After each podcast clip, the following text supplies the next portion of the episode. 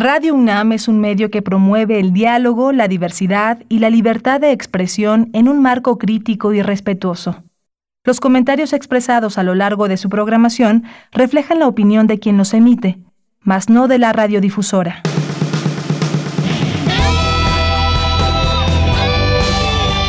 Prisma RU. Relatamos al mundo.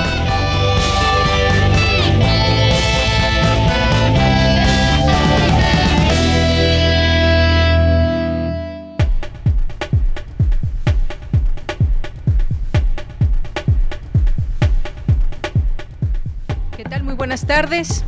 Qué gusto que nos acompañen en este día miércoles, ya el ombligo de la semana y casi ya despidiendo a este mes de julio para dar pie a agosto. ¿Qué pasará en agosto?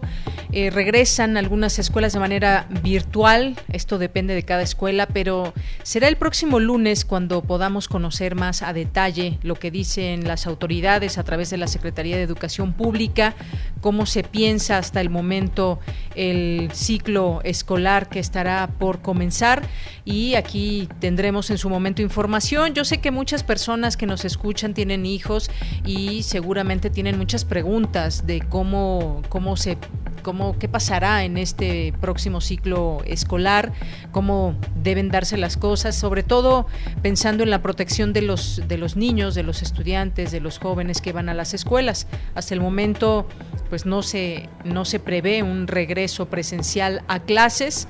Pero ya platicaremos en su momento de todo esto, qué pasa con las escuelas públicas, con los programas, la entrega de libros, em, en las escuelas privadas también, qué lineamientos siguen en todo esto, con el tema de colegiaturas, reinscripciones y un montón de cosas. Bueno, pues aquí, aquí estamos pendientes de sus preguntas también, de las dudas que puedan tener, para así también ir... Eh, proponiendo distintos temas a través de este espacio. Pues les saludamos con mucho gusto, como siempre, a través de estas frecuencias universitarias de 860 de AM y 96.1 de FM. Además, nos pueden escuchar y quienes ya nos escuchan, les mandamos muchos saludos a través de nuestra página de internet www.radio.unam.mx. Les saluda en este micrófono de Yanira Morán, a nombre de todos mis compañeros, con mucho gusto de estar con todos ustedes y también también saludo a mis compañeros que hacen posible que, nos escuchen a través de estas señales, a Rodrigo Aguilar en la producción, a Denis Licea en la asistencia de producción, a Socorro Montes en los controles técnicos y le mandamos saludos también a todos los compañeros que están desde casa eh, trabajando y enviando su información que ustedes aquí pueden escuchar, sus trabajos que diariamente realizan. Pues muchas gracias por estar aquí. Y rápidamente les digo qué tendremos el día de hoy en nuestro programa en cuanto a las entrevistas. Vamos a platicar con la doctora Fabiola Navarro, que es doctora en Derecho y académica del Instituto de Investigaciones Jurídicas de la UNAM. Con ella hemos seguido de cerca el tema de los Oya de, Emilio Lozoya y que pues hasta el momento no irá a prisión, llevará un brazalete electrónico y el juez vincula a proceso al exdirector de Pemex, quien por ahora seguirá en el hospital bajo vigilancia policial. Pero han pasado muchas cosas en torno a ese tema y lo que sabemos de las audiencias de la de hoy, de la de hoy que se lleva a cabo y la del día de ayer, que son bastantes horas y en donde podemos hemos podido eh, a través de estos reportes que se dan y que se pues está a través de, de video esta comparecencia podemos conocer algunos detalles de qué palabras o qué términos ha utilizado Emilio Lozoya y que nos dan pautas a ver cuál será la estrategia de su defensa, de los abogados, que además, pues bueno, cuenta con una defensa eh, bastante fuerte, amplia, muy especial en términos que han litigado casos muy importantes. Ya comentaremos con la doctora Fabiola sobre este tema. Vamos a platicar también con Mariana Adriana Fuentes Manso, coordinadora del área jurídica de Equifonia AC. Es una organización ciudadana trabajando por el reconocimiento, goce y ejercicio de los derechos de las mujeres. Hoy pues se estaba eh, hasta hace unos momentos discutiendo por parte de la Suprema Corte de Justicia el tema de, de, Veracruz y el derecho al aborto para despenalizar el aborto en Veracruz. Sin embargo, con cuatro votos en contra y uno a favor, la Suprema Corte de Justicia de la Nación rechazó el proyecto del ministro eh, Juan Luis González Alcántara Carranca que buscaba cambiar el marco legal en Veracruz para despenalizar el aborto.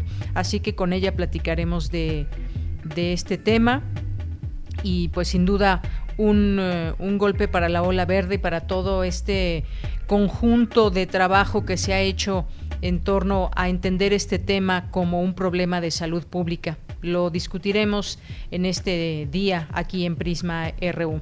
Y bueno, vamos a tener también ya nuestra segunda hora una recomendación literaria que nos hacen llegar nuestros amigos de Editorial Planeta, del sello Destino. Los días hábiles de Sergio Gutiérrez Negrón es una propuesta que nos envían y de la cual platicaremos con todos ustedes eh, en nuestra segunda hora. También hoy es día de secciones, tendremos la sección de sustenta con Daniel Olivares.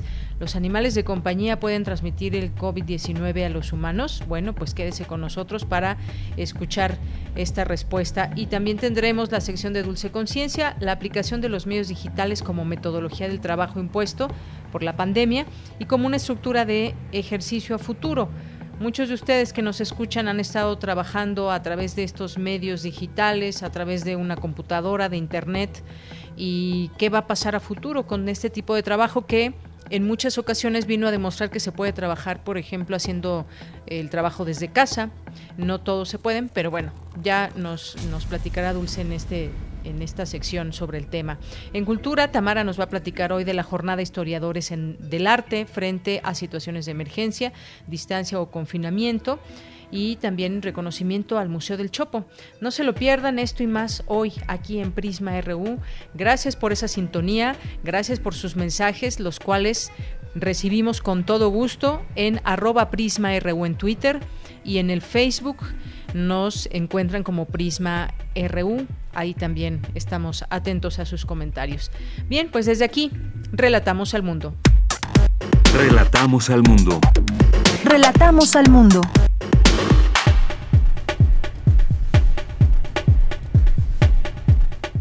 Hoy miércoles 29 de julio del año 2020 en los temas universitarios analizan especialistas cómo llegar a un equilibrio académico en esta nueva normalidad.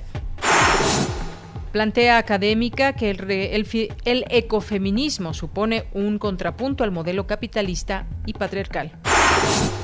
En los temas nacionales, pese a la pandemia de COVID-19, el presidente Andrés Manuel López Obrador anunció que habrá desfile por el aniversario del inicio de la gesta de independencia y reiteró que no cancelará el grito. Bueno, vamos a ver en qué nueva modalidad se dará este grito, porque sabemos que muchas personas acuden eh, tradicionalmente al Zócalo de la Ciudad de México a dar el famoso grito. Ya veremos en qué, en qué término se da todo esto. En más información, Emilio Lozoya inició esta mañana su segunda comparecencia ante un juez federal en la que será imputado de los delitos de lavado de dinero, asociación delictuosa y cohecho por el caso Odebrecht. La violencia contra las mujeres aumentó 45.8% en los primeros seis meses del año, en comparación con el mismo periodo del año pasado, de acuerdo con cifras de la Secretaría de Educación. Consejeros definieron la integración de las comisiones con las que operará el Instituto Nacional Electoral en 2021 y las de mayor relevancia continuarán en cercanos al presidente del organismo, Lorenzo Córdoba. Pese a las inyecciones de capital del gobierno federal, la deuda de Pemex alcanzó los 107.153 millones de dólares en el segundo trimestre del año. Con la complicidad de funcionarios públicos, el crimen organizado ingresa a México grandes cantidades de combustible ilegal a través de las aduanas de Tamaulipas, advirtió Horacio Duarte, administrador general de aduanas. Y en materia internacional, Rusia espera poder empezar la producción industrial de dos vacunas contra el coronavirus entre septiembre y octubre, anunció hoy la viceprimera ministra rusa Tatiana Golikova. Relatamos al mundo. Relatamos al mundo. Bien, pues hoy en las cifras de salud que vamos aquí día con día reportando y también cualquier situación que surja nueva, como sabemos, seguimos en el semáforo eh, naranja aquí en la Ciudad de México y estamos atentos también a estos cambios que se van dando en el país. Se ha explicado por qué no se dan de manera eh, de manera horizontal en todos los lados, de manera que todos estemos en un mismo color de semáforo por las distintas circunstancias que se dan en cada región y de, de muchas personas. Depende, sobre todo de la sociedad, que nos mantengamos en uno u otro semáforo o que podamos dar paso al siguiente color, que en este caso sería amarillo, y hasta este momento ningún estado se encuentra en el color amarillo del semáforo sanitario epidemiológico. Bien, pues de acuerdo al último reporte de la Secretaría de Salud, México registra 402.697 casos confirmados de coronavirus, lo que significa también, por otra parte, el número de personas que han fallecido, 44.876 defunciones y 87.538 casos sospechosos, además de 449.854 casos negativos. Así las cifras hasta el día de hoy.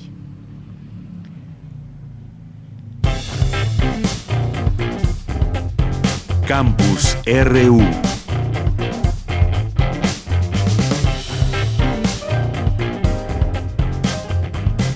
Y en nuestros temas universitarios, la UNAM, la Universidad Nacional Autónoma de México, informa que a partir del lunes 3 de agosto, es decir, el próximo lunes, se reanudan los trámites de titulación y graduación, así como los correspondientes para presentar exámenes profesionales y de grado. Los interesados deberán ponerse en contacto vía correo electrónico con el área de servicios escolares de su facultad, escuela o del programa de posgrado correspondiente para solicitar la realización de este trámite. Así que, pues una buena noticia también con respecto a este tema en particular de la reanudación de trámites para titulación y graduación. Mucha gente se quedó pendiente todavía solamente en hacer los trámites para que puedan dar paso a eh, uno de estos eh, trámites, ya sea titulación, graduación, y estos trámites que muchas veces, que bueno, que son necesarios que se piden, se solicitan en distintos lugares, ya sea para solicitar becas, para algún trabajo y demás. Pero bueno, mucha gente tendrá esta posibilidad ya de hacer este trámite de titulación y ponerse al corriente de estos de estos papeleos. Bien, nos vamos ahora con mi compañera Virginia Sánchez. Analizan especialistas cómo llegar a un equilibrio académico en esta nueva normalidad. Te saludo con mucho gusto, Vicky. Muy buenas tardes. Hola, ¿qué tal? Ya muy buena de emergencia, donde incluso muchos docentes han desarrollado COVID o pedagofobia. Sin embargo, es importante aprender a vivir la tecnología, pues es necesario aprender de errores y reconocer que la educación en línea estaba guardada y ahora está en primera línea.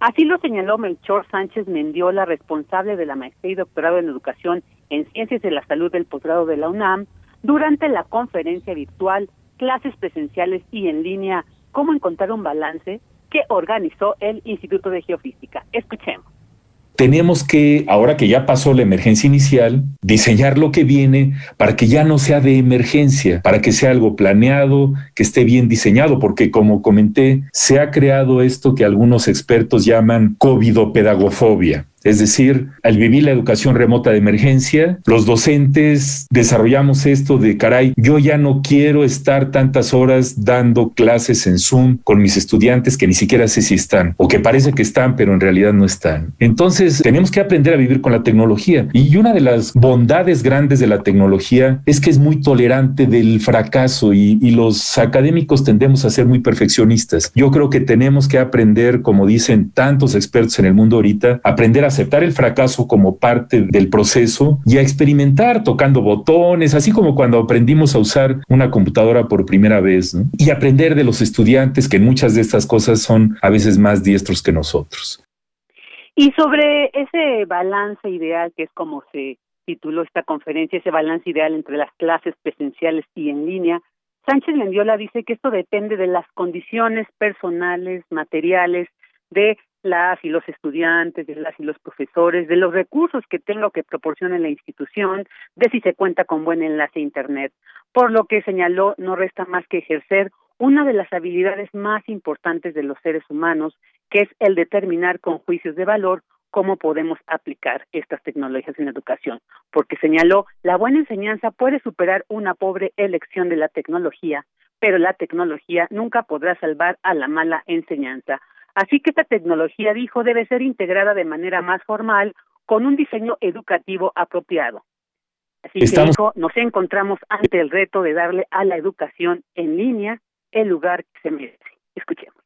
Estamos en una oportunidad histórica de mejorar cómo enseñamos y aprovechemos el boom de tener que utilizar la tecnología para reflexionar qué tanto planeamos nuestras sesiones educativas, nuestras clases tradicionales, nuestros eventos en laboratorios, en el hospital. Si yo tengo una cuestión práctica que requiere habilidades psicomotrices, pues caray, cuando tengamos la oportunidad de vernos físicamente, vamos a poder privilegiar estas cosas en lugar de utilizar las horas de laboratorio como si usan con mucha frecuencia para dar conferencias.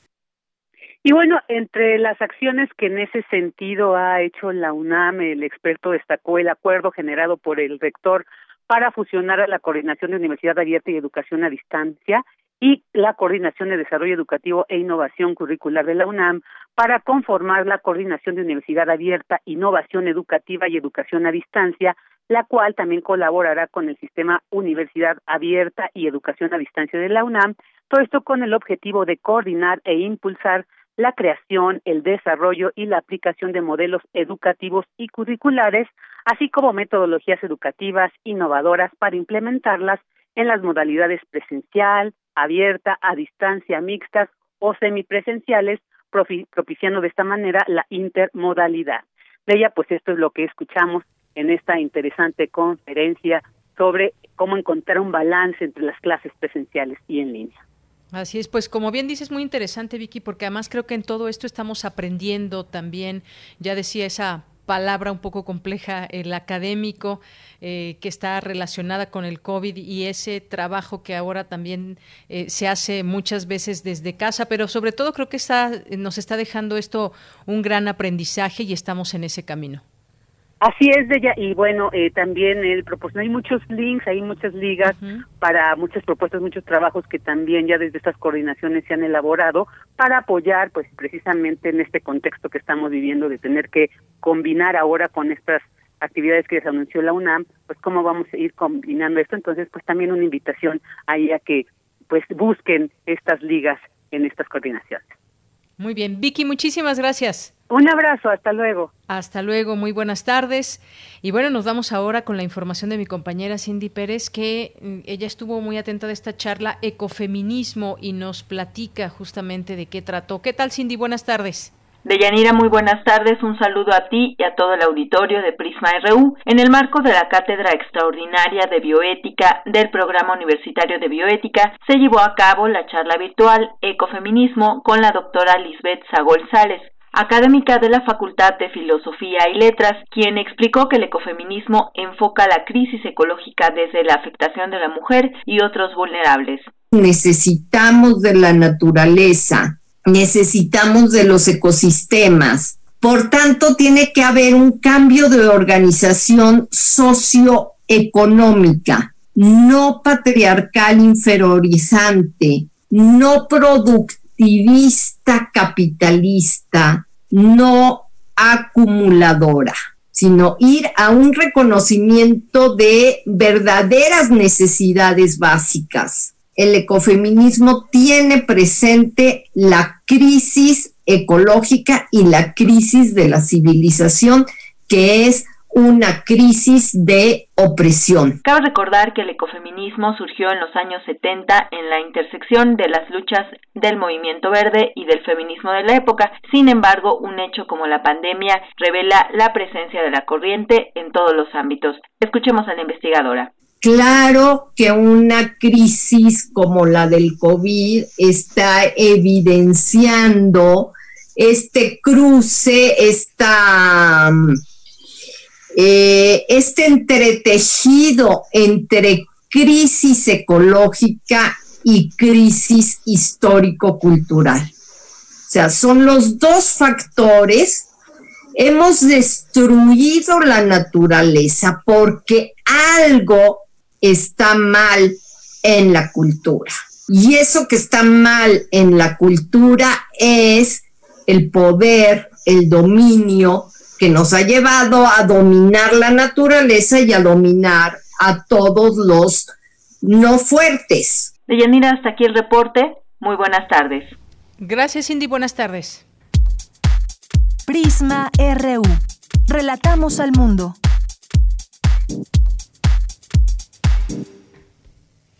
Bien, continuamos. Nos vamos ahora con este tema de Emilio Lozoya que teníamos pendientes, eh, comentar con, eh, con ustedes, pendiente de comentarlo desde ayer. Bueno, pues habían transcurrido seis horas y media de la audiencia virtual ayer cuando Emilio Lozoya, a través de sus abogados, confirmó lo que por meses se especuló. De frente a una cámara colocada en su cuarto de hospital, le dijo al juez que, que sí, que pudo haber cometido hechos que fueron delitos, pero que lo hizo sin intención y bajo órdenes de un aparato organizado de poder. Nos vamos a centrar en esta, justamente en esta frase. Ya está en la línea telefónica para platicar con nosotros de este tema la doctora Fabiola Navarro, que es doctora en Derecho y académica del Instituto de Investigaciones Jurídicas de la UNAM. Doctora, bienvenida a este espacio. Buenas tardes. Hola, ¿qué tal? Buenas tardes. Eh, doctora, en este primer momento y declaración ¿Qué es lo que puede verse sin, dice que lo hizo sin intención, que pudo haber cometido eh, algún delito y bajo órdenes de un aparato organizado de poder? De ahí se pueden ir desprendiendo situaciones de, hacia dónde va esta estrategia. Yo creo que hay que irnos un paso antes hacia la acusación. Eh, la acusación de ayer eh, lo que lo que descubrió es que es muy débil los hechos eh, que narró la Fiscalía se refieren a transferencias bancarias que habrían sucedido entre junio y noviembre del año 2012. Eso es antes de que él asumiera el cargo como director de Pemex, por tanto antes de que fuera servidor público. Y eso explica por qué la acusación, la imputación que se le hace es por operaciones con recursos de procedencia ilícita y no por hechos de corrupción. Entonces creo que esto hay que hay que destacarlo para que eh, la, los eh, el auditorio pueda hacer un seguimiento más puntual de lo que está sucediendo. Ahora en cuanto a la defensa de, del señor Lozoya, en efecto, eh, lo que sorprende es que se declaran eh, no culpables, eh, por tanto no responsables, y esto va nos deja ver qué tipo de colaboración va a ser. Hay dos tipos de colaboraciones que se pueden dar conforme a nuestro Código Nacional de Procedimientos Penales. Una es la autoincriminación y a partir del reconocimiento de la participación en hechos eh, y delitos se obtiene un beneficio eh, que consiste en una disminución de la pena por ahorrarle al sistema eh, los recursos que tiene que invertir en hacer una investigación. El otro tipo de colaboración, que es el que han estado anunciando eh, la, la, defensa desde hace más de un año, desde hace un año, es el de la delación, que significa acusar a otros. En ese sentido, pues ayer no hubo ninguna sorpresa, eso ya lo había dicho, y dijo que será en el momento procesal oportuno, esto es en el momento de desahogo de pruebas, cuando él demuestre por qué no es responsable él y por qué sí lo son otras personas. Es decir, se exculparía él de todo esto. Me llama la atención esto que usted dice y es muy importante. La acusación es muy débil. El exdirector de Pemex además no dio nombres ni cargos de los integrantes de ese aparato organizado de poder podemos eh, imaginar nombres y los cercanos a él, pero, pero no dio nombres. Quizás los dé en su momento, pero hasta el momento no, no se sabe todavía a quiénes está directamente acusando. Cierto, también es cierto que el momento de ayer, la audiencia inicial, no era para dar nombres, pero lo que sí llama la atención y preocupa, y en ese sentido eh, hay que contextualizar este argumento de la debilidad, es que no fue acusado por el daño millonario que se causó a Pemex como consecuencia de la compra fraudulenta de agronitrogenados y fertinal. de lo que se le acusó es de haber operado recursos de procedencia ilícita para comprar una casa.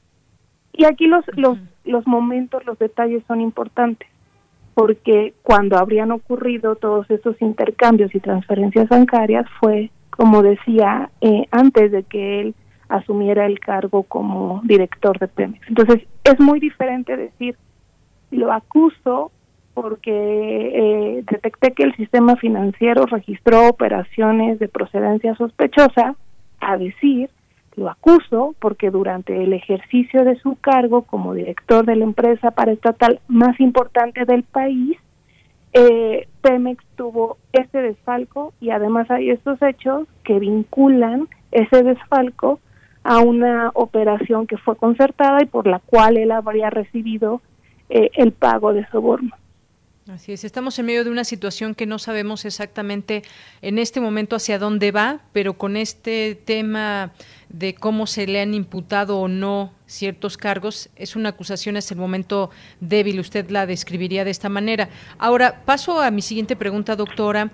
Eh, decíamos, no, no fue para dar nombres ni cargos, aún en su momento los dará, pero se habla de que tiene en este equipo de abogados que lo defienden uno de los penalistas más influyentes del mundo y, la, eh, y bueno, esta tesis que él mencionaba también estaría pues tiene mucha intención esto de nombrar un aparato organizado de poder y se habla de estos penalistas más eh, influyentes del mundo y la temporalidad de los hechos que los fiscales describieron no dejan margen de duda y se trata del gobierno que encabezó el expresidente eh, Enrique Peña Nieto.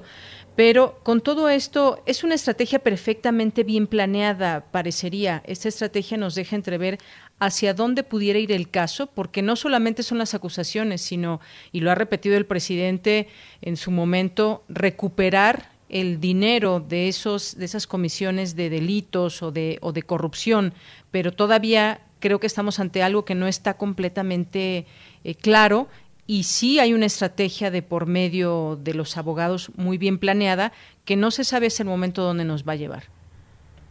Así es, no sabemos, estamos en una etapa muy inicial, hay que ser muy pacientes y cuidadosos porque es un asunto delicado, todo, todos los asuntos que implican una un cuestionamiento penal de las personas lo son y en congruencia con también el sistema que nos hemos dado de presunción de inocencia, hay que ser cuidadosos, cierto, pero sin duda este este caso también es es lo otro, es un asunto de interés público que justifica que las personas estemos preocupadas e involucradas desde ahora, porque de parte de la defensa podemos esperar cualquier cosa.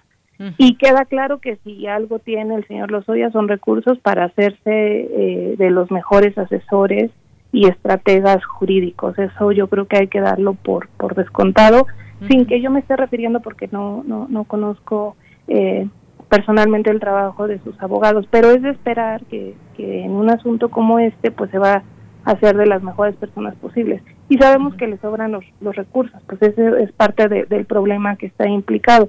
Pero por eso es importante también poner atención a la acusación, no solamente a la defensa, porque eh, un poco hay que pensar que eh, los procesos penales son una concatenación de mini hechos que van sucediendo uno tras otro y el curso que toma eh, la responsabilidad en la vertiente jurídica depende de los términos, o sea, la fiscalía es, es quien lleva la batuta y quien pone los temas jurídicos sobre la mesa.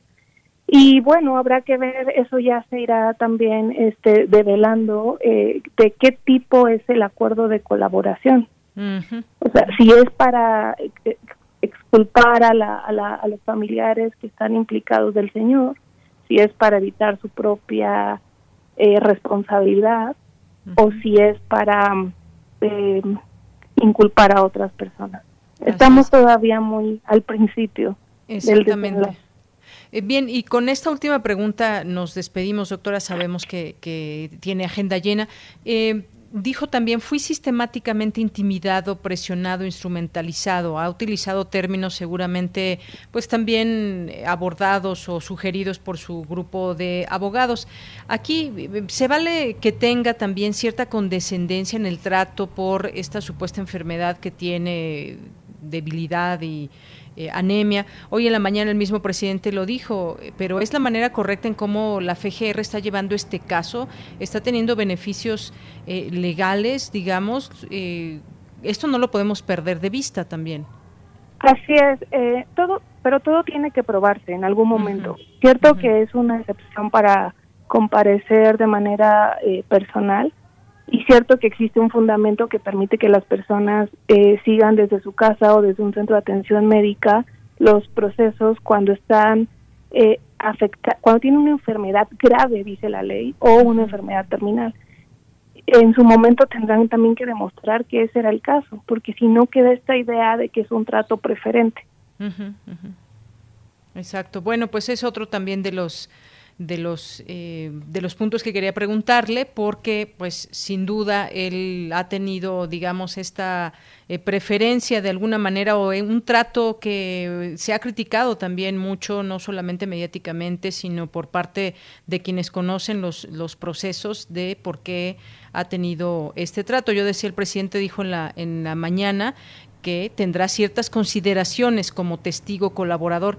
Veamos Veamos. estamos en la expectativa a dónde llevan esas, eh, esas colaboraciones del señor Lozoya. Seguimos en el tema, doctora. Muchas gracias. Muy buenas tardes. Hasta luego. Bueno, pues ahí la doctora Fabiola Navarro Luna, doctora en Derecho y académica del Instituto de Investigaciones Jurídicas de la UNAM, y este tema que sin duda está atrae mucho la atención por lo que significa, lo que significa y lo que significaría el seguir la pista de todos estos sobornos, dinero, no solamente es eh, pues este tema de Odebrecht, sino también el de agronitrogenados. Es decir, estamos hablando de casos muy importantes, muy fuertes, pero sobre todo también de la cantidad de dinero que hay en torno a esto y ahora en los términos que ha utilizado el imputado, que es eh, Lozoya, y que además ahora en estos términos también él mismo se considera una víctima, pues hasta dónde va a llegar todo esto. Finalmente, pues no solamente él tiene un gran equipo de abogados o asesores, sino también seguramente lo, lo tendrán quienes de manera directa o indirecta participaron en esta cadena y nos referimos, por ejemplo, al expresidente Enrique Peña Nieto y a todo ese equipo muy cercano al expresidente. Luis Videgaray también es uno de los nombres que han surgido, algunos eh, legisladores, algunas personas eh, muy cercanas al PRI de Enrique Peña Nieto. Así que esto aún no da luz de muchas cosas, están en esta segunda audiencia. Por supuesto, seguiremos aquí el tema al análisis y continuamos. Porque tu opinión es importante, síguenos en nuestras redes sociales, en Facebook como Prisma RU y en Twitter como arroba PrismaRU. Es la una de la tarde con 36 minutos y ahora vamos a pasar a otro tema también muy importante porque había una una expectativa importante hasta hoy en la mañana, porque la Corte hoy discutió la despenalización del aborto en Veracruz. Se daba pues una especie de esperanza para la ola verde y no solamente para para quienes están a favor de la despenalización del aborto, sino, como decía al inicio, es un tema de salud pública. Y hoy por la mañana ministros de la Suprema Corte decidieron ya si obligan al Congreso de Veracruz a hacer reformas legales necesarias para despenalizar la interrupción del embarazo, que tendrá consecuencias en todo el país. Y ya hay una respuesta de todo esto. Bueno, ya, ya sabemos que finalmente eh, se dio marcha atrás y hubo cuatro votos en contra, uno a favor de la Suprema Corte, que pues buscaba cambiar el marco legal en Veracruz para despenalizar el aborto. Así que, pues bueno, vamos a platicar de este tema. Ya tengo en la línea telefónica, le agradezco nos tome esta llamada a María Adriana Fuentes Manso, que es coordinadora del área jurídica de Equifonía AC una organización ciudadana trabajando por el reconocimiento, goce y ejercicio de los derechos de las mujeres. María Adriana, muy buenas tardes, bienvenida. Buenas tardes, buenas tardes a todas y todos. Eh, María Adriana, la Corte desechó el proyecto que buscaba despenalizar el aborto en Veracruz. ¿Cuál es la primera reacción en torno a este proyecto que se discutió? Pues en este momento, si bien es cierto, la Corte con cuatro votos en contra, uno a favor, desecha este proyecto, también señala que lo returna. Y lo que podemos rescatar de lo que se dio hace apenas unos minutos es justo que lo que plantean en el fondo dicen no estar en contra, sino hablan al respecto de cómo tienen que verse el recurso del amparo para la procedibilidad de, de este tema de la omisión legislativa. Exacto. ¿Esto eh, significa que todavía queda esa puerta abierta para eventualmente seguir discutiendo el tema? Claro, claro, claro. De hecho, hay varios amparos. Ese es uno de ellos, ese es un primer proyecto y en, aún no se enlista el otro, pero lo cierto es que la Corte lo que indica es que se puede replantear, ¿no? Los ministros, las ministras no estuvieron de acuerdo en que en la forma en la que se plantea el escrito de demanda inicial y además indican que no podrían pronunciarse al respecto del fondo en este momento porque lo primero que tenían que ver era la procedibilidad dejaron ver un poco sobre la discrecionalidad legislativa que hay no eh, en los congresos pero lo cierto es que aún está abierta la puerta y en lo que no están desconociendo es que las mujeres deben de tener reconocidos los derechos sexuales y reproductivos en un marco de tratados internacionales y de convencionalidad. Así es, no, no se discutió, digamos, el fondo de todo esto. Así es, no se discutió el fondo. Ahora bien, a mí me gustaría que nos platiques un poco también de esa realidad que impera y por qué se busca este tipo de, pues de discusiones de despenalización del aborto. En este caso, eh, ahora tocó a Veracruz, pero platícanos un poco de esa realidad que impera en este estado, porque muchas veces podemos tener una opinión, una opinión a favor o en contra, pero creo que se ilustra muy bien con los datos y con las cifras que hay en torno a una realidad imperante en cada estado. ¿Cómo es la de Veracruz? En Veracruz en este momento algo que está pasando, además de tener un marco restrictivo, eh, la, forma en la que se penaliza el aborto es discriminatoria. Eh, por ejemplo, mm, se dice el legislador de 2009 señaló para que las para que la forma de castigar a las mujeres eran medidas reeducativas y de salud. Era algo que en el fondo del proyecto se indicaba y coincidimos con eso porque señalaba que las mujeres tomaban decisiones infantiles y que además mm, eh, lo que lo que estaban permitiendo con esta sentencia eh, que se les impone a ellas es reproducir roles de género y estereotípicos. Porque al final del día ellas debían de saber qué es la maternidad y debían en su momento decidir ser madres. Ese es uno. Eh, también se hablaba respecto a que no contamos en Veracruz con una causal de salud, eh, a que acceder al aborto por violación lo restringen a los a 90 días. Si pasamos 90 días y las mujeres que sufren una agresión sexual lo descubren, lo saben, después de los 90 días no pueden acceder a una interrupción legal del embarazo, lo que las orilla a realizar un aborto clandestino. Otra de las cosas que en este momento está pasando en Veracruz es que somos de los primeros lugares. De hecho, el año pasado fuimos el primer lugar a nivel nacional por registrar el número de partos más altos en niñas de 9 a 13 años. ¿Qué pasó en 2016? En 2016 y este y este problema que el día de hoy la Corte no no analizó en el fondo. En el 2016 Equifonía, junto con el Comité Promotor de la Maternidad Segura en México, hacer esa C, promovió una alerta por agravio comparado, en donde señaló todo esto, en donde sí hay un marco normativo, pero es complicado y es difícil acceder a ello. No existía un programa para atender a la ILE y que, em, y que no se ha cumplimentado la norma 046.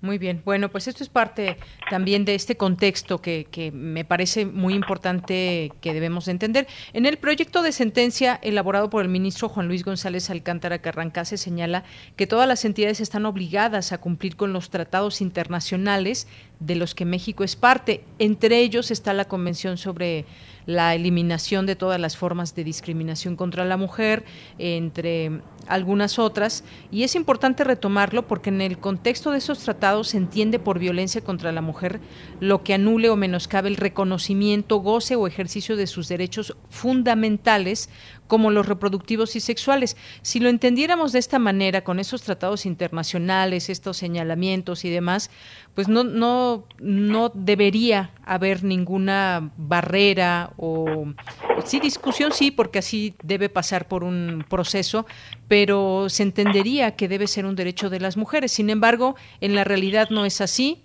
y pues hoy se desechó este proyecto. Sí, esperemos que quien, la ministra o el ministro que lo retome pueda hacer mejoras y mejoras en cuanto al procedimiento. Tal vez para este momento no sea una omisión legislativa, pero lo que sí está reconociendo es que los derechos sexuales y reproductivos eh, son un tema de discriminación. Así es. Han sido cuatro años de batalla, hay que señalarlo, porque los poderes del Estado de Veracruz se han negado a hacer modificaciones necesarias al, al marco legal para que las mujeres puedan decidir si continúan o no con un embarazo. Eh, y por eso hay incluso mujeres, niñas que han sufrido violación, a quienes no se les garantiza el acceso a la interrupción legal. Eh, se supone que, pues si es a través de una violación, se puede tener acceso a la interrupción del embarazo. Sin embargo, también es todo un proceso que, se, que tiene que justificar que hubo esa violación y se hace un proceso a veces que sabemos muy difícil para las propias mujeres. Así es. Sí, y un tema importante que también el proyecto del ministro dejaba de lado era el tema de que no constituían fuente de derecho las opiniones y las observaciones generales que emiten los comités. Eso sí nos parecía muy grave y alarmante. De hecho, nosotros como Equifonía nos pronunciábamos al respecto de que sí queremos avances, pero no con retrocesos. Entonces, será importante que pueda, en su momento, quien lo retome, la ministra o el ministro que lo retome, pueda valorar este, este tipo de pronunciamientos también que hemos hecho. Así es, bueno, y sobre todo también yo eh, decía, eh, María, sobre estos temas que enmarcan a, el, caso de Veracruz, por ejemplo, hay un, hay un dato, por ejemplo, que dice que solo, tan solo en 2015 documentaron que a más de 400 niñas se les negó el aborto pese a que su embarazo era producto de una violación. Es un número bastante alto, estamos hablando de 2015. No me imagino cómo son cuáles o cuáles son esas cifras ahora, porque desafortunadamente muchas de estas cifras tienden a subir. Sí, sí, de hecho las cifras se han mantenido, bajado muy poco y en el tema en donde ahorita también nos parece muy grave es en el embarazo infantil. De hecho, nosotras hemos hecho un pronunciamiento también al respecto en donde en esas edades de 9 a 13 años, todos, todos esos embarazos, todos esos partos eh, son producto de un delito. Sabemos que las adolescentes tienen el derecho a ejercer su sexualidad, pero al no contar con información adecuada, con mecanismos eh, en donde les hagan tomar decisiones y que igual pueden tener relaciones con sus pares, pero cuando en las bases de datos de la Secretaría de Salud se indica que el padre fue una persona que duplica la edad a una niña, eso sin duda es un delito. Claro. Oye, como un dato también que me parece interesante eh, destacar, en 2016 el entonces gobernador Javier Duarte, que hoy está en la cárcel, envió al Congreso local una iniciativa para modificar la Constitución del Estado y justo eh, un, dos, un 28 de julio de 2016, el Poder Legislativo de Veracruz aprobó la reforma a la Constitución para establecer que quedaba protegida la vida desde el momento de la concepción. Es un dato también que me parece importante destacar el, el día de hoy, retomarlo. Claro que sí, sí, fue con lo último que nos dejó Duarte en ese momento. Así es. Bueno, pues eh, muchas gracias, muchas gracias María Adriana. ¿Algo más que quieras comentar con respecto a este tema? Que pues de nuestra parte de Equifonía y las organizaciones que estamos vigilando estos temas, por supuesto que vamos a estar al pendiente de lo que se siga resolviendo. Muy bien. Bueno, pues muchísimas gracias por esta conversación aquí con nosotros en Prisma RU de Radio UNAM. Muchísimas gracias, Deyanira. Muy buenas tardes. Buenas tardes. Bueno, pues ahí María Adriana Fuentes Manso, coordinadora del área jurídica de Equifonía AC, una organización ciudadana trabajando por el reconocimiento, goce y ejercicio de los derechos de las mujeres y pues estos datos importantes también. Bueno, otra cosa que también en este en este marco la secretaria de Gobernación se, se, pronunció, Olga Sánchez Cordero, reiteró su postura en contra de la criminalización del aborto en el país previo a la discusión en, eh, pues en el que hubo hoy, esta eh, discusión que hubo eh, a través de medios electrónicos también en la Suprema Corte de Justicia sobre la resolución que obligaría al Congreso de Veracruz a modificar los artículos del Código Penal que tipifican el aborto como delito. Seguirá siendo delito hasta este momento. La resolución de los ministros permitiría permitiría, hubiera permitido que las mujeres no sean perseguidas penalmente en Veracruz por interrumpir un embarazo hasta las 12 semanas de gestación. Queda la, puerta abierta, como bien decía eh, María Adriana hace unos eh, momentos. Eh, hoy la primera sala de la Corte discutió este proyecto de resolución para un amparo mismo que confirma una sentencia otorgada por un juez de distrito en Jalapa. Queda la puerta abierta. Sin embargo, al día de hoy, si alguien pues tiene un aborto, será penalizada esa, esa mujer y pues bueno, se seguirá discutiendo, un, golpe para muchas organizaciones y sobre todo ese empuje que se le intenta dar en algunos estados a la despenalización del aborto. Bien, continuamos. Porque tu opinión es importante, síguenos en nuestras redes sociales, en Facebook como Prisma RU y en Twitter como arroba PrismaRU.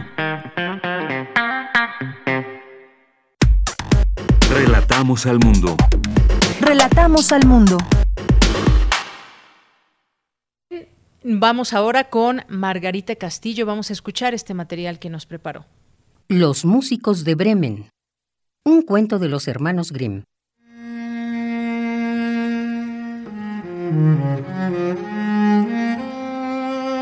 Había una vez un campesino que tenía un asno. Durante mucho tiempo le había servido para llevar los sacos de trigo al molino, pero el asno se empezó a hacer viejo e inservible, y el amo pensó en deshacerse de él. El asno no era tonto, y como sabía de las intenciones de su amo, se escapó rumbo a Bremen para tratar de hacer carrera como músico, ya que el animal tocaba el laúd. En su camino se tropezó con un perro cazador que jadeaba agotado. ¿Todo bien, amigo? Sí, sí, tranquilo. Intentaba escaparme de mi amo, que quiere matarme porque soy viejo y ya no le sirvo para ir de casa. ¿Por qué no te vienes conmigo? Voy camino de Bremen, donde pienso ganarme la vida como músico. Juntos podríamos formar un dúo tú podrías tocar los timbales. ¿Qué te parece? El asno convenció al perro y continuaron su camino juntos. Al poco rato se encontraron con un gato con mala cara. ¿Qué te pasa, mi niño? preguntó el asno. Que no tengo a dónde ir. Mi ama ha tratado de ahogarme porque estoy viejo y me paso el día tirado junto al fuego. ¿Y por qué no te unes a nosotros? Vamos a Bremen. Contigo formaremos un trío musical. El gato dijo que no sabía mucho de música, pero como no se le ocurría nada mejor, aceptó y se unió al asno y al perro. Más adelante dieron con un gallo que gritaba con todas sus fuerzas. ¿Por qué gritas, gallo? dijo el asno.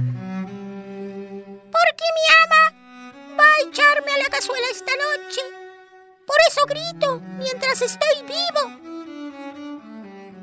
¡Miau! Anda, no malgastes tu tiempo y vente con nosotros. Vamos a Bremen. Y puedo notar que tienes buena voz, así que eres perfecto para nuestro conjunto de música. Continuaron caminando los cuatro animales todo lo que pudieron, pero no llegaron esa misma noche a Bremen. No sabían dónde pasar la noche cuando vieron una luz en una casa al otro lado del bosque y decidieron acercarse. Vieron a un grupo de ladrones a punto de darse un gran festín de comida y con el hambre que tenían, decidieron que tenían que hacer algo para echar de la casa a los ladrones.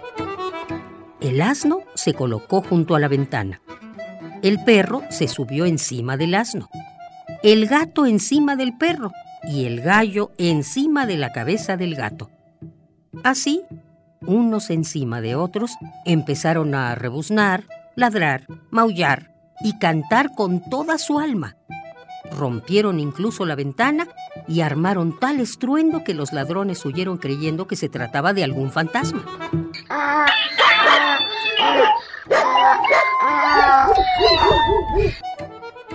Los animales cenaron hasta que ya no pudieron más y se echaron a dormir. El asno eligió el estiércol. El perro se fue detrás de la puerta. El gato prefirió las cenizas del hogar y el gallo se puso encima de una viga. A medianoche, uno de los ladrones, viendo a lo lejos que la casa parecía en calma, se armó de valor y decidió volver. Pero cuando llegó a la casa, ésta ya estaba obscuras. Confundió los ojos del gato con las brasas del hogar. Acercó una cerilla y el gato le arañó la cara. Fue hacia la puerta y le mordió el perro en la pierna. Salió corriendo fuera de la casa, pisó el estercolero y el asno le dio una cos y justo en ese momento el gallo empezó a cantar desde la viga. El ladrón corrió todo lo rápido que pudieron sus pies y cuando llegó le contó a sus compañeros. En la casa hay una bruja que me ha arañado la cara. Detrás de la puerta un hombre con un cuchillo que me lo ha clavado en la pierna y fuera un monstruo que me ha golpeado con un terrible mazo. Y encima del tejado, un juez que gritaba, ¡Traedme al ladrón aquí! ¡Traedme al ladrón aquí! Tras esto, a los ladrones ni se les ocurrió volver a pisar esa casa. Y los músicos que iban a Bremen todavía siguen allí. Los músicos de Bremen. Un cuento de los hermanos Grimm.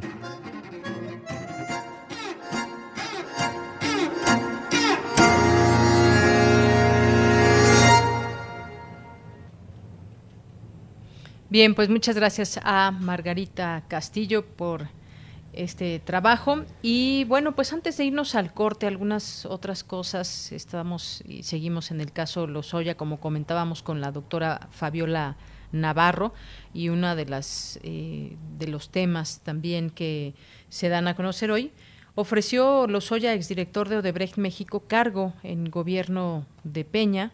La Fiscalía General de la República indicó que el exdirector de Petróleos Mexicanos, eso fue lo que ofreció al exdirector de Odebrecht eh, un cargo público en caso de que Enrique Peña Nieto ganara la presidencia. Como bien decía y apuntaba la doctora, estos casos también se están dando en el marco de antes de que fuera presidente eh, Peña Nieto y de ese equipo que se rodeó y que sería parte en su momento de, de posteriormente después en su gabinete. Durante la formulación de imputación que realizó la FGR en la audiencia inicial, que se realiza contra Emilio Lozoya, los fiscales señalaron al exfuncionario por su posible participación en los delitos de cohecho, asociación delictuosa y operaciones con recursos de procedencia ilícita en agravio del Estado mexicano. ¿A dónde llegará todo esto? Estaremos eh, siguiendo los pasos de cerca, sobre todo en esos términos. Yo creo que en estos momentos es importante eh, fijarnos y entender esos términos que se utilizan, que utiliza el imputado y que puede o es parte también de una estrategia de, sus abogados, cómo se desenvuelve y cómo se desenvuelve también el propio, las propias autoridades, la FGR, porque aquí cualquier error puede dejar escapar a la presa o no tener eh, toda, pues, eso tan grande que se ha puesto en, la población, esa expectativa de que puede ser un caso tan importante que lleve hasta eh, un expresidente por primera vez en, la vida en, este país. Pero lo, lo, veremos, como bien decía la doctora, falta mucho por ver pero de pronto se siente una cierta debilidad en esas imputaciones. Dejemos que el tiempo transcurra y que se den todos los elementos para entender todo, todo esto. Una, eh, antes de irnos al, corte y un poco de música, eh, fue muy polémico el nombramiento de Isabel Arvide, un nombramiento como cónsul en Estambul hay una, o se armó una gran polémica en redes. ¿Quién es Isabel Arvide? Conocemos, conocen ustedes eh, toda su trayectoria como periodista, eh, como persona allegada a figuras públicas de la política. No diré más, usted seguramente tendrá su opinión al respecto de todo esto. Por lo pronto, pues nos vamos a ir al corte y después del corte iniciaremos nuestra segunda hora de Prisma RU. Nos vamos con este tema compuesto por Kirk Hammett, eh, James Hetfield y Lars Ulrich bajo la producción de Bob Rock. Este material que salió el un 29 de julio de 1991 se publicó el sencillo Enter Sadman de Metallica. Con esto nos vamos al corte.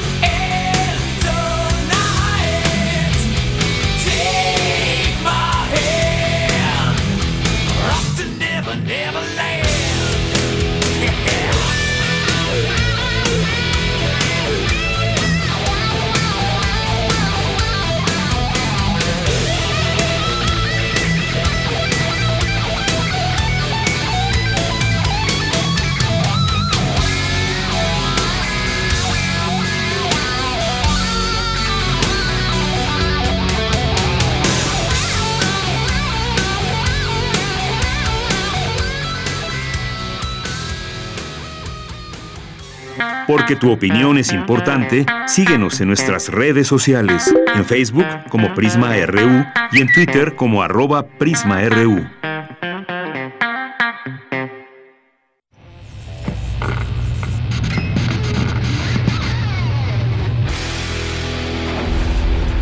¿Recuerdas esta música?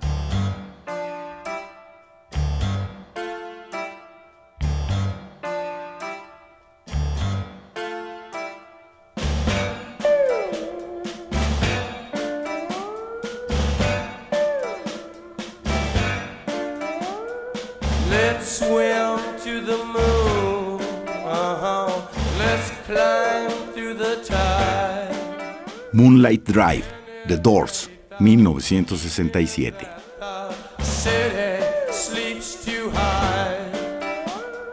La imaginación al poder cuando el rock dominaba el mundo. Todos los viernes a las 18.45 horas por esta estación. 96.1 de FM. Radio UNAM, Experiencia Sonora. Tuviste tiempo de preparar al país y evitar la crisis, pero para ti, la crisis nos cayó como anillo al dedo. Por el coronavirus, las personas se enferman, mueren. ¿Y tú? Tú sigues diciendo que todo está bien, que no va a pasar nada. Dices que vamos a salir adelante. Y tienes razón. Saldremos adelante, pero será gracias al pueblo, porque haremos lo que nos toca. México no se rinde. México resiste. Movimiento Ciudadano. Tu amigo Saúl El Canelo Álvarez.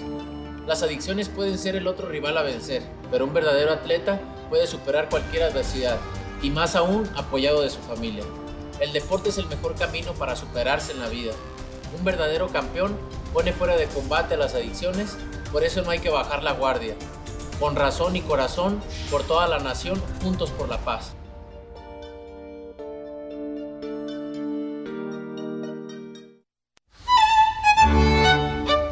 En la imaginación surgen las notas que quedan escritas para siempre en una partitura. Desde ese momento, sin importar cuándo fueron creadas, al tocarlas, se vuelven tiempo presente. Muchos instrumentos se juntarán en el mismo espacio y a una señal nacerá la pieza que entrará por tus oídos. Súmate a la experiencia de revivir la música. Escucha a la OFUNAM todos los domingos a las 12 horas por el 96.1 de FM.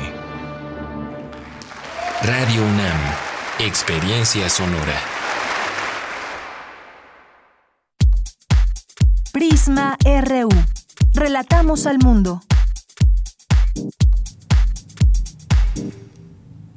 Continuamos, son las 2 de la tarde con cuatro minutos y estamos ya de regreso a la segunda hora de Prisma RU. Muchas gracias por continuar en esta sintonía. Aquí los esperamos en estas frecuencias de lunes a viernes de una a 3 de la tarde. Ojalá que se queden con nosotros, que nos acompañen, que participen, que hagan, que hagan suyo este espacio. Y pues vamos a, a continuar con la información en esta segunda hora. En este día que ya se puso un poco nublado, un poquito de viento. Eh, pues bueno, estamos en nuestro verano mexicano de la Ciudad de México, donde pues también es tiempo de lluvias y posiblemente, posiblemente tendremos lluvia por la tarde. Pásenla bien, lo, que sea que estén haciendo, trabajando desde casa, trabajando desde oficina. Aquí algunos de ustedes nos comparten sus experiencias, algunos que ya regresaron a la oficina y desde ahí nos escuchan y que han regresado con todos los cuidados para proteger su salud y, la de todos.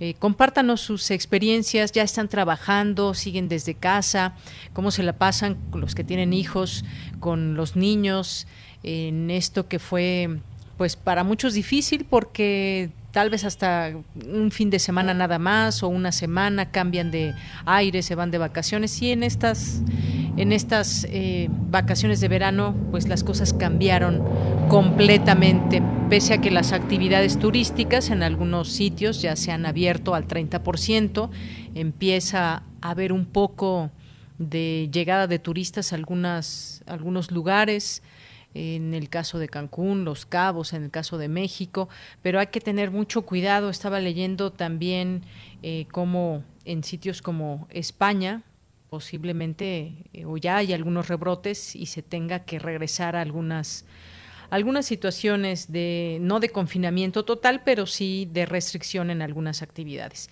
Bien, pues gracias a quienes están aquí presentes y atentos en las redes sociales como el Zarco, que dice que está, nos estamos poniendo muy fresas con la, con la música.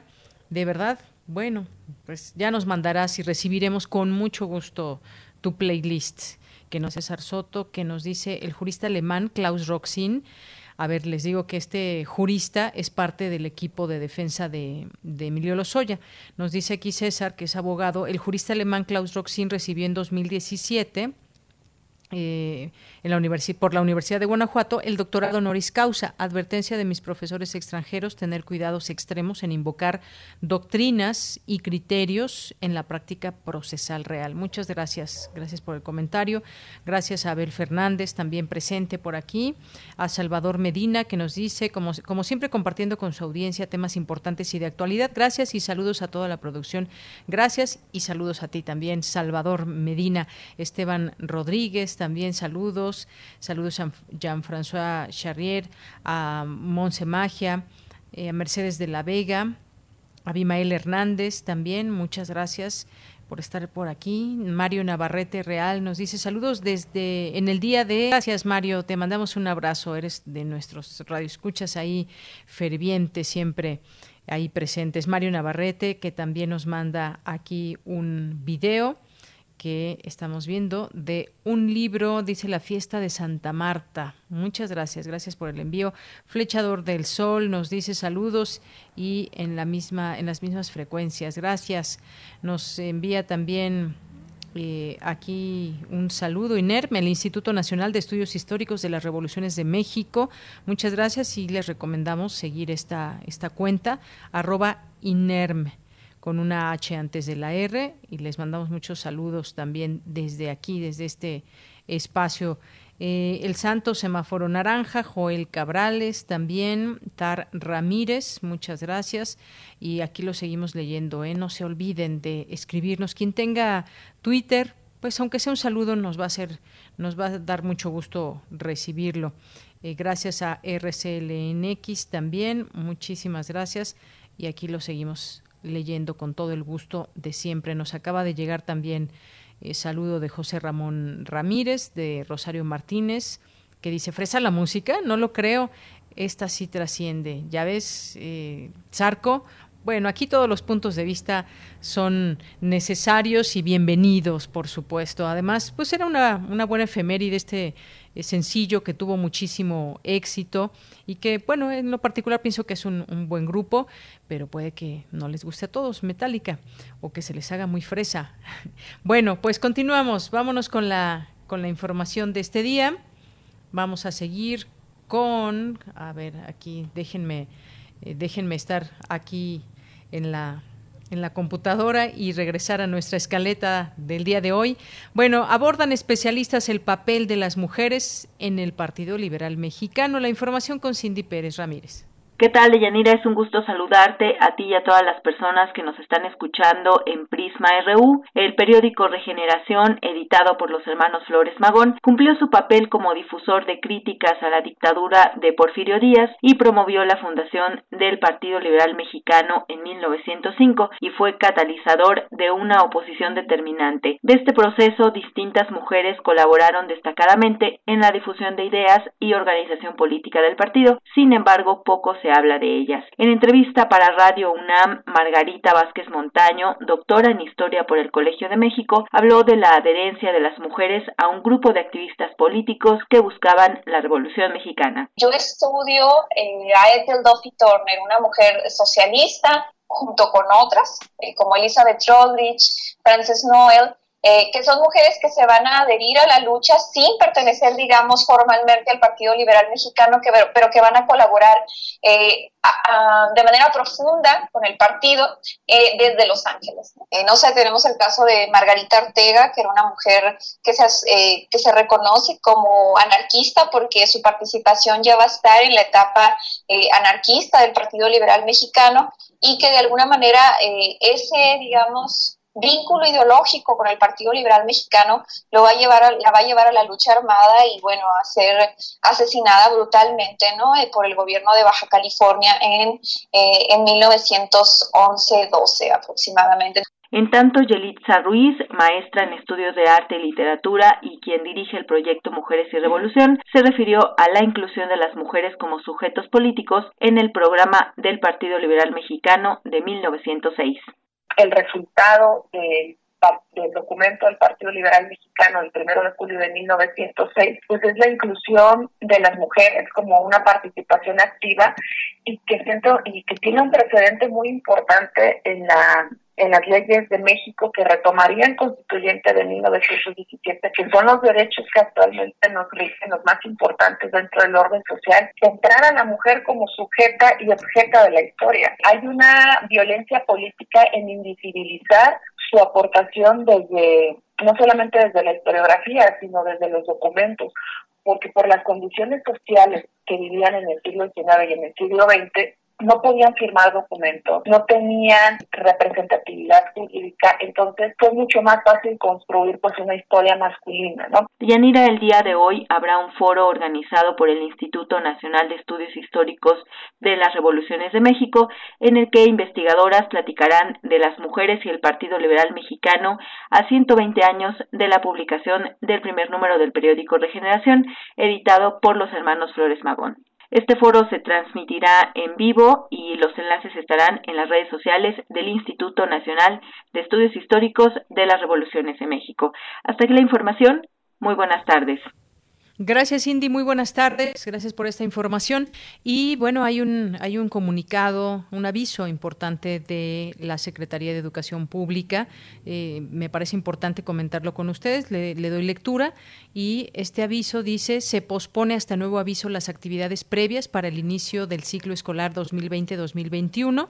Como es de su conocimiento, el pasado 5 de julio del año en curso se publicó en el Diario Oficial de la Federación el acuerdo secretarial número 120620, cuyo objetivo principal fue regular acciones específicas y extraordinarias ante la emergencia sanitaria para la conclusión del ciclo escolar 2019-2020, así como para el inicio del siguiente ciclo. Sobre el particular es importante puntualizar que en el referido acuerdo secretarial se indicó que las disposiciones señaladas fueron emitidas por motivos de fuerza mayor, caso fortuito o emergencia sanitaria y que estarían sujetas a indicaciones de las autoridades competentes en materia de salud. Al respecto, es necesario referir que las condiciones de la emergencia sanitaria que causaron la propagación de COVID-19 prevalecen aún en todo el país, lo cual implica continuar con las medidas de distanciamiento social. Bajo este contexto se informa que en breve sesionará el Consejo Nacional de Autoridades Educativas, el CONAEDU, el cual definirá la ruta estratégica eh, eh, para el inicio del ciclo escolar 2020-2021 que permita garantizar el derecho de las niñas, niños, adolescentes y jóvenes de aprender aún en situaciones de emergencia, pero sobre todo de salud y bienestar de la comunidad escolar. En tal virtud se pospone hasta nuevo aviso las actividades previas para el inicio del ciclo escolar 2020-2021, especialmente las correspondientes a la fase intensiva del Consejo Técnico Escolar, eh, la jornada de limpieza escolar y los trámites de inscripciones y reinscripciones al ciclo escolar 2020-2021. Bueno, pues ahí sin duda importante también este anuncio de la Secretaría de Educación Pública. Bien, nos vamos ahora a la sección de sustenta. ¿Los animales de compañía pueden transmitir COVID-19 a los humanos? Hoy en Sustenta nuestro compañero Daniel Olivares nos habla al respecto. Adelante.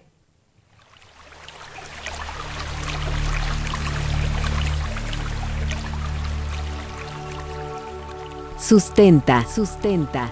Innovación universitaria en pro del medio ambiente.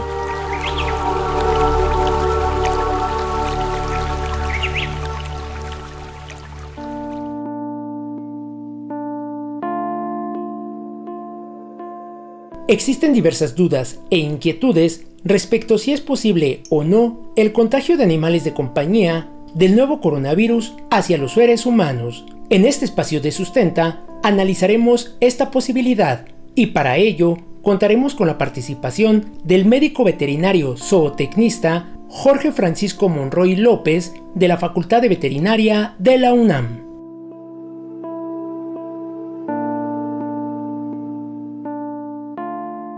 Si bien es cierto que aún no se sabe con exactitud de dónde provino el primer contagio del nuevo coronavirus SARS-CoV-2, algunas investigaciones apuntan que este virus es de origen zoonótico, es decir, que surgió de animales de fauna silvestre como los murciélagos, y de ahí pasó a los seres humanos. Esa es la posible ruta de transmisión que siguió este virus. ¿Es posible el contagio de un animal de compañía hacia los seres humanos? Para saberlo, entrevistamos al médico veterinario Jorge Francisco Monroy López, quien nos explica. Bueno, esta posibilidad de, contagio, de la transmisión del famoso SARS-CoV-2, causante de enfermedad que nos trae todos eh, asoleados COVID-19, siempre existe, pero realmente es una probabilidad infinitamente baja. Hasta ahora no se ha podido demostrar la transmisión de esta de, la enfermedad desde que comenzó la epidemia de parte de los animales, de, nuestros animales de compañía o de los animales con los que convivimos cotidianamente hacia el ser humano. Y eh, los animales de compañía han resultado más bien contaminados o infectados, mejor dicho, a partir de nosotros, de, los seres humanos. Entonces, no se ha demostrado hasta ahora en ningún solo caso, no se ha notificado pues que haya existido esto, la transmisión al revés, es decir, una vez que un animal se ha infectado de parte de un ser humano, que la enfermedad regrese hacia el humano. Como ya lo escuchamos, la posibilidad de contagio de COVID-19 de un animal de compañía hacia los seres humanos es casi nula. Por su parte, la Organización Mundial de la Salud da a conocer en su portal digital que varios perros y felinos, entre ellos gatos domésticos y tigres, han dado positivo en las pruebas de detección de la COVID-19 después de haber estado en contacto con humanos infectados. Asegura además que al parecer los hurones son susceptibles a la infección. En condiciones experimentales, tanto los gatos como los hurones pueden transmitir la infección a otros animales de la misma especie. La misma Organización Mundial de la Salud asegura que no existen datos probatorios que los animales infectados puedan transmitir la enfermedad al ser humano y propagar la COVID-19, ya que ésta solo se contagia principalmente a través de las gotículas que despide una persona infectada al toser, estornudar o hablar.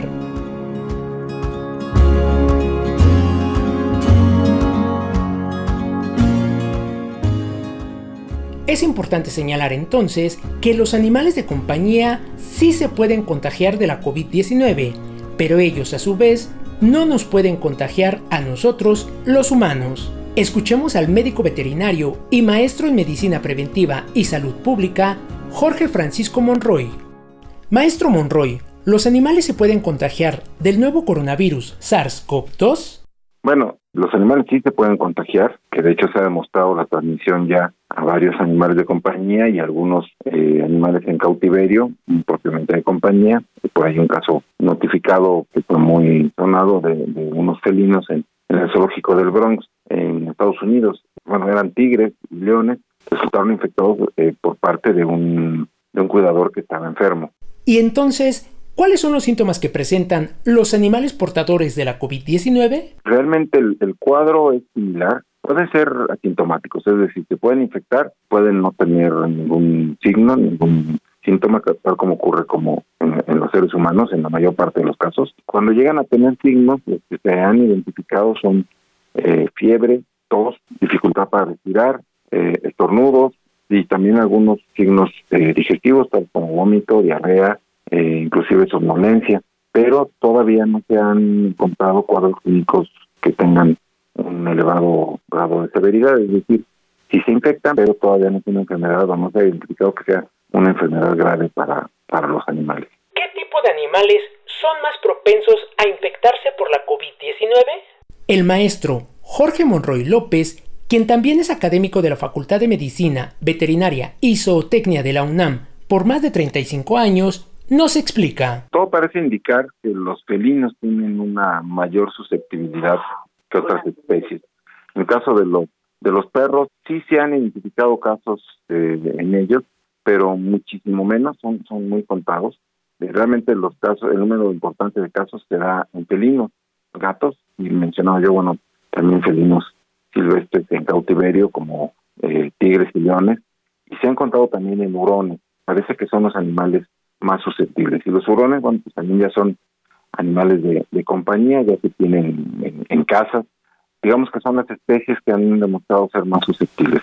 Uno de los puntos más importantes, es decir, que se requiere, es que haya contacto de estos animales con seres humanos que estén enfermos. Es decir, los animales espontáneamente no se enferman. Ellos no, no es de que, como otras enfermedades como la rabia o el moquillo, que son enfermedades de ellos y que se contagian a partir de otros animales, no.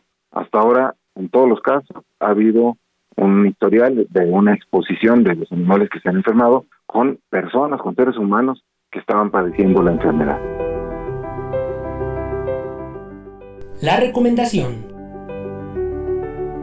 La Organización Mundial de la Salud recomienda que las personas enfermas de COVID-19 limiten el contacto con animales de compañía y otros animales. El maestro Monroy López nos recomienda además tener un monitoreo constante hacia nuestros animales de compañía con la finalidad de identificar cualquier síntoma como fiebre, tos, dificultad para respirar, vómito o evacuaciones constantes.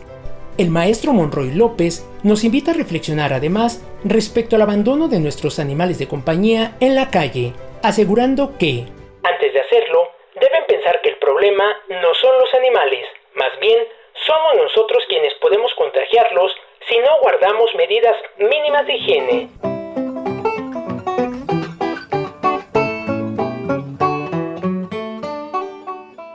En este espacio de sustenta, hacemos un llamado a no abandonar a nuestros animales de compañía, como perros y gatos, en la calle. Hasta ahora, no se ha demostrado que los animales de compañía puedan transmitir la COVID-19 a sus propietarios.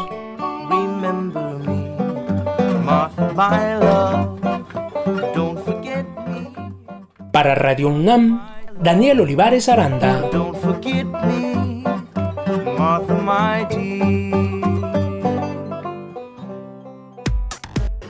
Prisma RU. Relatamos al mundo. Bien, continuamos, son las 2 de la tarde con 23 minutos y nos vamos ahora a las breves internacionales con Ruth Salazar. Internacional RU. La vacuna desarrollada contra el COVID-19, desarrollada por la compañía estadounidense Moderna, la cual está en la última fase de ensayos clínicos, tendría un costo de entre 50 y 60 dólares, unos 1.300 pesos mexicanos, revela hoy el diario Financial Times. La Comisión Europea informó que ha conseguido suficiente remdesivir para tratar a 30.000 personas con COVID-19.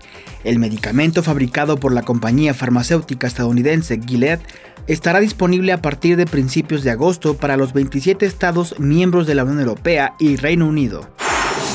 La pandemia agranda la brecha en América Latina, un estudio de Oxfam encontró que 8 nuevas personas son los nuevos multimillonarios, pero en su lugar 50 millones se hicieron pobres. La ONG pide impuestos extraordinarios a las grandes fortunas para tener más recursos con los que afrontar la crisis sanitaria.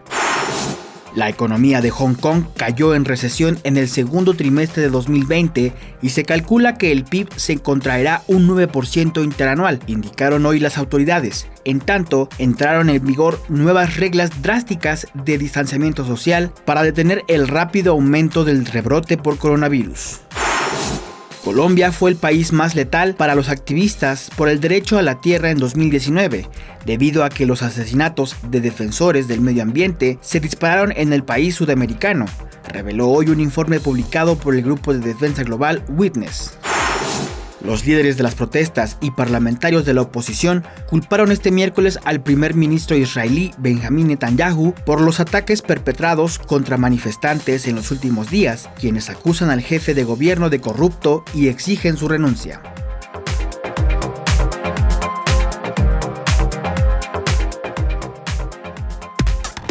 Relatamos al mundo. Relatamos al mundo. Bien, continuamos, continuamos y nos enlazamos con Sergio Gutiérrez Negrón, que es novelista, es columnista, eh, autor de algunos otros libros, como en esta ocasión vamos a platicar de los días hábiles. Él es el autor y bueno, pues vamos a platicar de esta recomendación de hoy, de este libro. Te doy la más cordial bienvenida desde aquí, desde México. Sergio, buenas tardes. Buenas tardes, muchas gracias por, por el tiempo y por la atención. Gracias, Sergio. Bueno, pues tú eres de, de Puerto Rico eh, y pues nos, nos, presentas esta novela que me gustaría que, pues de primera instancia tú nos, nos presentes, nos metas al, a, la, a, la, a la novela que hoy nos entregas en estos tiempos de pandemia y que pues vamos a recomendar desde aquí. Cuéntanos un poco cómo nos llevas a esta a esta novela y a estos varios personajes tan interesantes que destacas en ella. Gracias. Eh, Los días hábiles, mi novela, es, una novela sobre el trabajo, sobre la amistad, sobre el hastío. Es una novela en la que un grupo de amigos hastiados que trabajan en una heladería deciden un buen día asaltar la tienda en la que trabajan. Al final del día van a coger el dinero que, que haya en la tienda y van a fugarse lejos, hacia las montañas de Puerto Rico, ¿verdad? Es un plan absurdo y todos los personajes lo saben, pero aún así un poco se comprometen a hacerlo. Aún de lo estúpido del plan, aún de lo descabellado, deciden, listo, vamos, vamos a intentarlo, vamos a, lanzarnos a esta locura. Entonces la novela un poco la exploración de esa, de esa complicidad, ¿verdad? Porque implica una complicidad entre estos amigos, eh, de esa complicidad y de ese momento en el que estos personajes que sienten que tienen vidas pequeñas toman una gran decisión, ¿verdad? Y, y mientras leemos la novela vamos viendo todo lo que lleva a esa, a esa a ese momento de la fuga de la heladería. Así es, un principal personaje, la historia de una mujer a la que de pronto, y lo retratas bien en esta novela, parece pesarle demasiado eh, la vida. Nos decías de que hablas esta, en esta novela de trabajo, de amistad, de hastío y de eso cotidiano también que justamente nos lleva al hastío. ¿Qué pasa, por ejemplo, y, nos sitúas en esta heladería donde se desenvuelven todos esos momentos, esas pláticas, esa, eh, ese de pronto aburrimiento, el contarnos detalles de los clientes que llegan a una heladería y sobre todo ese tema de, de amistad, de cómo se dan esas relaciones de amistad y de complicidad, como bien eh, nos dices. Me parece también que hay que destacar todos estos eh, personajes que se entrelazan en tu, en tu novela. Sí, exacto. La, la personaje Carla María se llama. es, un, una personaje ansiosa, eh, distraída, ¿verdad? Que, que le parece a la cual le parece causar ansiedad la posibilidad de que su vida sea solo eso, solo lo que tiene, solo su trabajo, solo su rutina, solo como que esas pequeñas cosas que no prometen mucho, ¿verdad? Eso la tiene a ella un poco ansiosa en el comienzo de la novela, o en el momento que está trabajando, y la, la idea de la fuga y del asalto surge como una forma de interrumpir todo eso, el sueño, la posibilidad de escaparte de todo, de todas las cosas que te constriñen, ¿verdad? Y es una, como dije antes, una idea descabellada y se la presenta a los colegas, a los amigos, y todos deciden, todos, todos por alguna razón misteriosa, casi espontánea, dicen visto. Nadie cuestiona lo absurdo del, del proyecto. Y entonces un poquito ese, ese plan totalmente extraordinario, inmerso, en como dice, en la cotidianidad de un día, laboral. En la novela vamos siguiendo hora tras hora estas personas que están en una tienda eh, eh, trabajando, pero también estando juntos, ¿verdad? A veces cuando hablamos del trabajo pensamos que un trabajo o solo nos enfocamos en la parte, qué sé yo, física del, del trabajo, lo que hacemos, lo que producimos, lo que no producimos, eh, pero el trabajo también es una relación social, el trabajo es también un espacio en el que estamos y en el que pasamos la mayor parte de nuestra vida y en el que muchas personas hacen sus amigos o por lo menos eh, entablan las relaciones humanas que tienen eh, en el día a día. Entonces, estas personas que algunos son más amigos que otros en la tienda, de repente son cómplices. Y en esa complicidad hay algo que 10 años después la personaje de Carla María eh, va a llorar, va a llorar ese momento de una se nos cortó la comunicación con Sergio en un momento más, ojalá la podamos retomar, porque efectivamente esta es una aventura que, que nos platica, una aventura desde dónde se planea, por qué se planea ese robo, qué lleva a los personajes a no, no chistar, no preguntar y sumarse a este eh, plan macabro de la protagonista principal de, de, la novela, que es Carla María.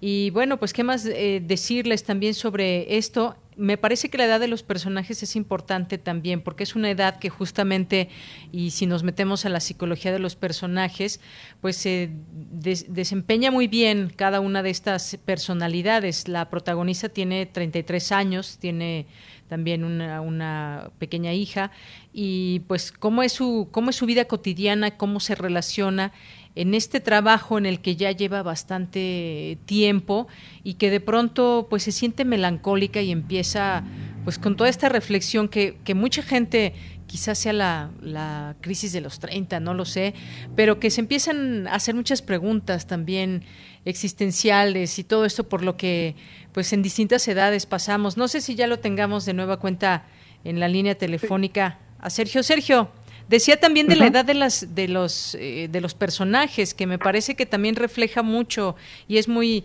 eh, quizás también muy recomendable, bueno, para todas las edades, pero que nos sitúa en esos treinta y tantos años de los personajes. exacto, la, novela pasa en dos tiempos. Pasa en el momento cuando Carla María tiene 33 años y está un poco angustiada en esa crisis de la que habla, y pasa a los 23 años cuando sucedió la fuga, ¿verdad?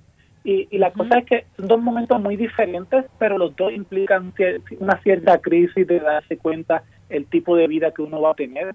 Porque por más que, digamos, a Carla María no le gusta el trabajo que tiene que ser heladería en un principio, pero por más que a uno le guste el trabajo que tenga el trabajo ideal, en algún momento hemos deseado escapar, ¿verdad? Todos nos hemos aburrido en algún momento y nos hemos preguntado, ¿es esto, es esto la vida? ¿Esto es lo que yo quiero hacer? ¿O esto es lo que voy a poder hacer? Entonces claro, la novela juega con eso, sí. Juega con eso y, y, de pronto tenemos nuestros escapes de alguna manera en esos planes que se hacen y demás.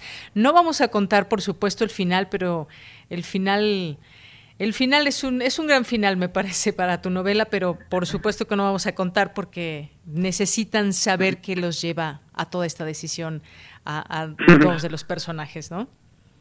Sí, sí, sí, sí.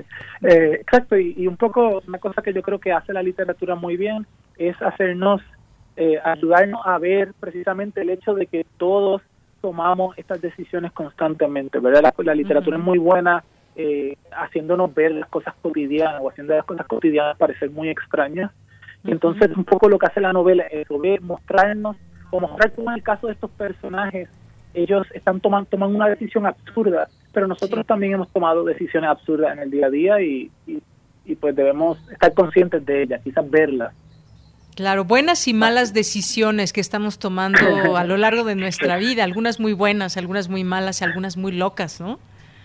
Claro, claro. Y una cosa la vida. particular, una cosa de las cosas particulares es que cuando tú hablas con gente joven, casi todos o mucha gente joven hoy en día siempre se visualizan en estas carreras eh, creativas, ¿verdad? Todo el mundo quiere ser publicista, director, eh, diseñador gráfico, fotógrafo, escritor, eh, así tareas como trabajos que dan cierto significado a la vida, pero muchas de las personas no terminan en esos trabajos y en esos, ¿cómo uno hace para darle importancia, cómo uno hace para darle significado a la vida. Y esa es una de las otras crisis que está sucediendo en la novela, ¿verdad?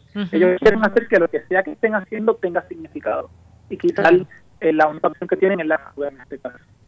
Claro, finalmente esas crisis que, que se pueden tener a, distintas edades, pues significan un cambio, significan un cambio en la vida de las personas.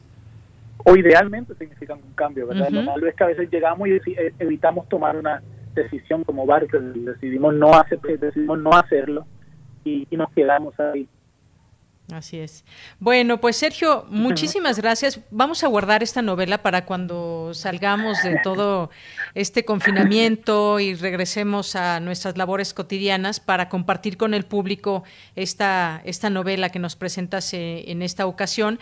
Y que, bueno, por último, y con esto cerraría quizás, ¿cómo te ha ido con toda esta eh, pandemia, con lo que está sucediendo en el mundo, en estas buenas, malas decisiones? Creo que una muy buena decisión sacar un libro en estos días.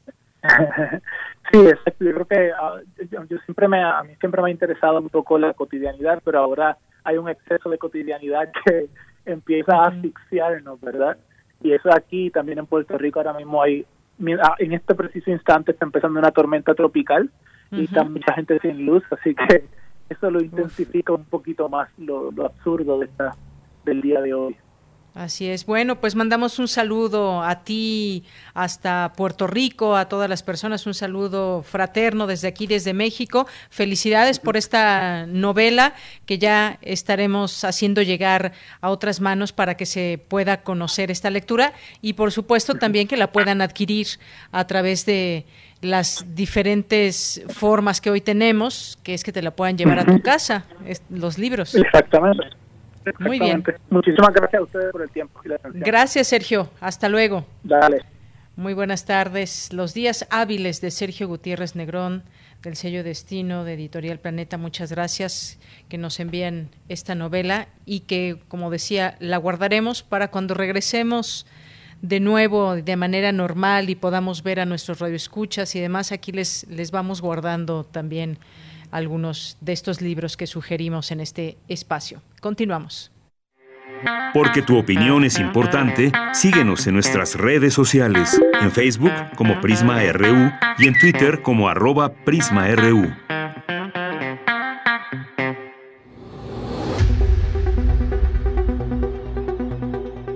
Dulce Conciencia. Ciencia. En Prisma.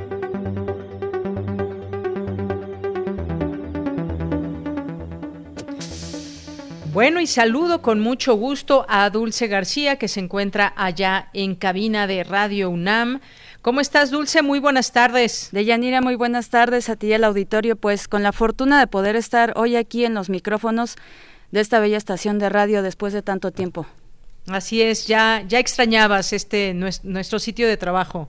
Bastante, la verdad. Estoy muy contenta de estar aquí y pues en la medida de lo posible darnos una vueltecita por acá de vez en cuando para estar más cerca del auditorio.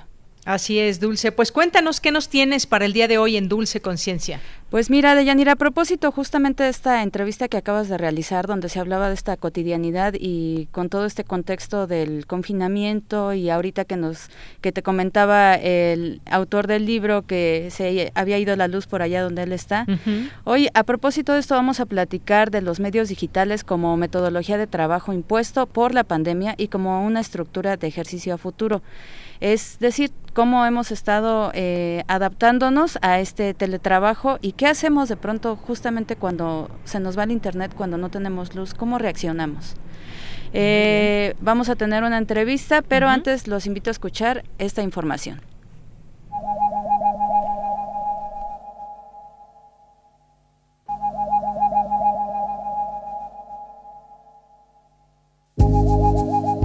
Con el confinamiento por la pandemia de COVID-19, la comunicación digital se ha vuelto primordial. Pocas veces en la historia, una tecnología ha sido tan fundamental para la humanidad y la economía como lo es el Internet en este momento. La cuarentena implantada en casi todo el mundo y la imposibilidad de devolverse en el exterior han hecho que, de un día para otro, la comunicación digital se convirtiera en el escenario principal de gran parte de la actividad humana. La contabilidad de usuarios de Internet accederá al 87.3 millones en la primera mitad de este 2020, lo que implicará una proporción del 76% de los mexicanos de 6 años a más años de edad tengan el potencial de comunicarse, entretenerse, informarse e incluso aprender y trabajar durante este periodo de cuarentena, que aún no tiene una fecha cierta de término. Este masivo giro del mundo online ha disparado la importancia de acelerar la igualdad en cuanto a la comunicación digital, pero también de analizar con una mayor profundidad el comportamiento humano en cuanto al uso de esta tecnología, pues aplicaciones interactivas y útiles para el teletrabajo como Skype, Teams o Zoom compiten fuertemente con las de ocio y entretenimiento por el ancho de banda. ¿Y tú? ¿Cómo reaccionas cuando el internet de pronto te falla y no vuelve? Para Radio Nam, hice la gama. Muchas gracias a Isela Gama por su hermosa voz. Y bueno, ya tenemos en la línea a Alejandro Alonso Aguirre, quien es divulgador científico con más de 20 años de experiencia y Premio Nacional de Periodismo por Mejor Producción Audiovisual en ciencia. Alejandro, buenas tardes, ¿cómo estás?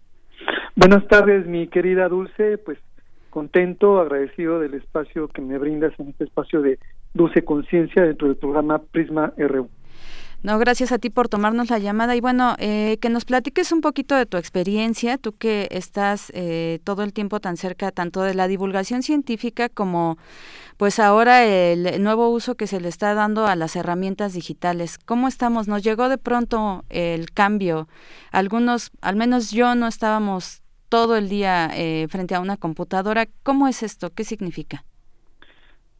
Pues bueno, sí, la pandemia puso un paradigma para el trabajo laboral y bueno, el enfocado a divulgación científica y en general, pues, ¿no? Mm, digamos que en, términos de tiempo frente a una pantalla, pues creo que todos teníamos un porcentaje, pero llegada la pandemia y pues la necesidad de seguir activo, creció ese porcentaje.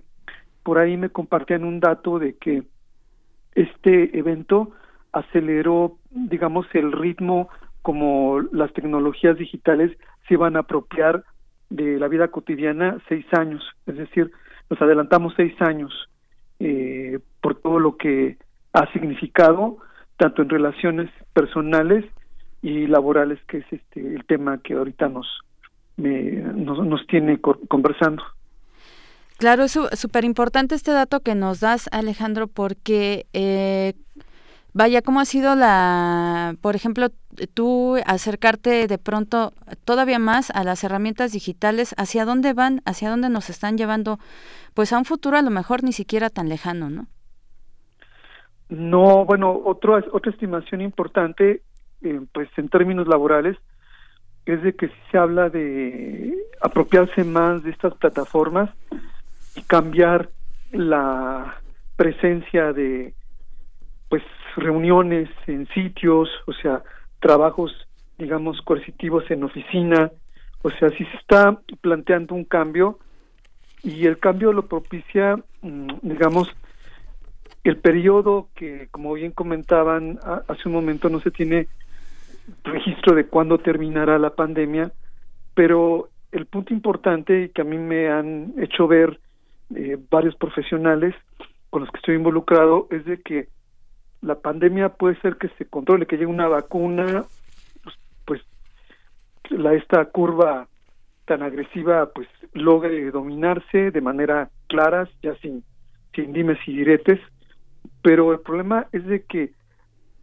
va a quedar un remanente que obliga a cambiar nuestros hábitos y a las empresas también a modificar. Estaba platicando con un par de especialistas en salud y me decían, bueno, es que esta pandemia pasa, pero estamos estimando que en un promedio de tres a seis años viene otra, pues, ¿no? Y me decían, menos mortal, menos fuerte, o quizá más fuerte y más mortal. Entonces, lo que dejan estos eventos es justo una prevención y reestructurar tus estrategias de trabajo y de sobrevivencia. ¿Y qué pasa, por ejemplo, eh, en un país como México, que debe haber otros también en América Latina, bastantes que no todos tienen acceso a esta tecnología? Mm, pues mira, por ejemplo, el trabajo que yo estoy haciendo ahorita, que es justo una serie enfocada a virus, se llama Virus, el conocimiento es tu mejor prevención, está enlazada con Perú. Eh, con Perú hay una coproducción, tengo una coproducción. No sé, todo esto ha sido vía WhatsApp. Eh, hemos utilizado, hasta ahorita no hemos utilizado el Zoom con ellos, curiosamente. Nos hemos valido de WhatsApp, de WeTransfer, de Google Drive. Lo que yo manejo son archivos muy pesados, ya porque es una serie en 3D. Eh, la cuestión, el dato con Perú es de que ellos tienen también un alto índice de marginalidad en su población, poblaciones hablantes de lenguas, quechua, aymara, nosotros tenemos sesenta y tantas lenguas, donde la información a, a la gente, a, a, esta población, si tú das un comunicado de ciencia en español sobre prevención y la gente es monolingüe de, pues, ¿qué te digo?, totonaco, pues se queda al margen de lo que está pasando, ¿no? Claro. Entonces, nosotros hicimos esta, esta serie para dotar de contenidos en lenguas originarias. Pero el punto, el punto del punto es de que el escenario de, de poblacional de gente que está marginada de la tecnología, o sea, hables internet, eh, háblese televisión, o sea, frecuencia radial, o sea, te digo un, lugar que se llama Cabo Rojo, que conozco perfectamente, está en la franja de, de Tampico y Veracruz, y es el, el cabo que, que, cae hacia el interior del Golfo y ahí se da la laguna de Tamiagua. Ahí no tiene luz eléctrica. Su luz eléctrica es por bomba privada. Entonces, sí los escenarios eh, son muy muy muy complicados eh, me parece que se tiene que abonar pues a, al uso asertivo de las tecnologías pero se tiene que pensar también que hay plataformas de realidad como esta que te comentó donde ni luz eh, local tienen es por bomba privada donde se tiene que pensar otras estrategias de comunicación vía radial o este el impreso cuando vino toda esta era del Internet, se hablaba mucho de que los acetatos iban a morir, se hablaba mucho de que los libros impresos iban a morir, y ahí están. Son plataformas de comunicación que deben de apropiarse pensando en lo heterogéneo, diverso y, si me permites, disparatado de nuestro mundo, pues, ¿no? Pues tener ahorita una persona que pues vive, o sea, como pocos, y puedes tener una persona que aquí en la Ciudad de México vive en las cavernas de basura estas que hay en claro o sea y, y su realidad pues son dos mundos disparatados completamente. ¿no? Sí, es una realidad que no podemos dejar de lado. Alejandro, rápidamente, por último, quisiera preguntarte, ¿tú crees que este uso más común de las herramientas digitales eh, humanizará más el trabajo o al contrario? Mira, de que sí lo democratiza, sí. Sea, eh, veo que los, los mensajes llegan de una manera más vertiginosa a mayor población y pues lo único lo uno que lo que uno tiene que hacer es ser objetivo y responsable con la, la los mensajes que te llevan llegan y los que emites para que justo se dé esto que tú comentas. O sea una vertiente más humanista de lo que se está hablando, lo que se está diciendo, de lo que se comparte. Claro. Pues Alejandro, te agradezco muchísimo tu tiempo y, esta experiencia que nos compartes en la cuestión de las herramientas digitales este ahora en este teletrabajo y en pues por tu parte en divulgación científica y pues esperamos tenerte pronto aquí en Prisma RU. Muchas gracias a Dulce Conciencia eh, y gracias a Prisma RU. Gracias a ti Alejandro. Bueno, pues eh, vamos a seguir platicando más adelante de cómo eh, estamos usando esta tecnología digital y pues no dejar de lado que también debemos darle por ahí un tinte humanístico para, para que vaya a una mayor población. Eh, por mi parte es todo, me despido de ustedes, me despido de Deyanira con mucho gusto y los dejo nada más con la siguiente frase. Tienes una cita con un científico. Internet se está convirtiendo en la plaza del pueblo de la aldea global del mañana. Bill Gates.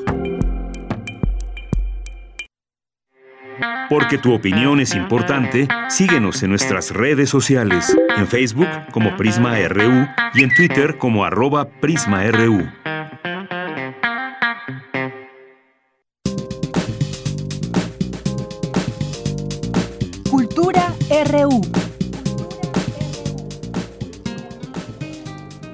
Bien, y nos enlazamos ahora con Tamara Quirós en Cultura. ¿Qué tal, Tamara? Muy buenas tardes. Deyanira, muy buenas tardes. Les mando muchos saludos a todas y todos los que nos acompañan. Gracias por sintonizar estas frecuencias universitarias de 1 a 3 de la tarde. Me gusta, me gusta saber mucho que están del otro lado de la radio. Y bueno, antes de finalizar el programa, quiero compartirles más información. Durante estos últimos meses hemos dado seguimiento a las actividades que se realizan como parte del ciclo Historiadores del Arte frente a situaciones de emergencia, distancia o confinamiento. En esta iniciativa del Instituto de Investigaciones Estéticas de la UNAM se han realizado conferencias de curaduría y también los problemas que enfrentan los museos en la pandemia. También varios artistas eh, relataron historias de vulnerabilidad a través de videos y eh, se publicaron una serie de textos que reúnen temas que abordan la repercusión de la pandemia en varios ámbitos, eh, no solo en el ámbito político, económico o social, sino también en, en, los ámbitos culturales y artísticos. Hoy inicia el segundo ciclo de estas jornadas de historiadores del arte y bueno, da inicio con la conferencia Un episodio de la fiebre amarilla en Buenos Aires, 1871. Esta conferencia estará a cargo de la doctora Rita Eder, ella forma parte del Instituto de Investigaciones Estéticas de la UNAM, del cual fue directora. También fungió como coordinadora del posgrado en el programa de Historia del Arte en la Facultad de Filosofía y Letras y actualmente es miembro del comité de expertos del Humboldt Forum de Berlín. Y bueno, conversé con la doctora Rita Eder y esto es eh, parte de lo que nos comentó a los micrófonos de Prisma RU sobre los puntos que se analizarán en la charla de hoy. Escuchemos como historiadores del arte pues nos interesan las tensiones entre los problemas sociales y las transformaciones en, en, las pinturas y en los objetos artísticos. Nos preguntamos qué podemos aprender y cómo las imágenes pueden modificar nuestra conciencia de distintos problemas, como las formas del miedo, el desfase de nuestros modos de vida, la controversia entre las políticas oficiales y las distintas formas de entender las respuestas de la ciencia. La pandemia nos ha hecho reconsiderar los testimonios visuales y textos de la antigüedad también, y particularmente voy a hablar de algunos de ellos. Y por otro lado, el tema principal es un episodio de la fiebre amarilla en Buenos Aires. Está acompañado de la mirada hacia otras imágenes. La importancia de este cuadro, pues, es muy interesante. Nos lleva a analizar una serie de problemas que tienen que ver, eh, y eso, bueno, se va a discutir en la conferencia, cómo vivieron la pandemia, sobre todo los inmigrantes en la ciudad de Buenos Aires, y también cómo sociedades y movimientos populares alternativos, sobre todo nuevas sociedades de gente que creía en la ciencia, se organizaron para ayudar y estar presentes en la pandemia. En 1871, el pintor uruguayo Juan Manuel Blanes realizó un cuadro de gran formato al que tituló La epidemia de la fiebre amarilla en Buenos Aires. El objetivo del pintor eh, fue dejar testimonio de la violencia de la enfermedad sobre la población más vulnerable y también enaltecer a quienes sacrificaron sus, vidas por atender a los enfermos. Eh, la obra ha perdurado tanto por su fuerza como por eh, su originalidad y también el acercamiento a la pintura de historia. Eh, se basa en hechos reales. El análisis del cuadro y también la lectura de diarios y testimonios sobre este tema y este momento permite entender que hay una dinámica de carácter social y político eh, propia de las epidemias como la que hoy enfrentamos a nivel global. Respecto al tema y de cómo abordar el un trabajo que se realizó en 1871, en el 2020, eh, también sobre este eh, tema, en las imágenes de la pandemia y los tiempos que corren, nos dijo esto la doctora Eder.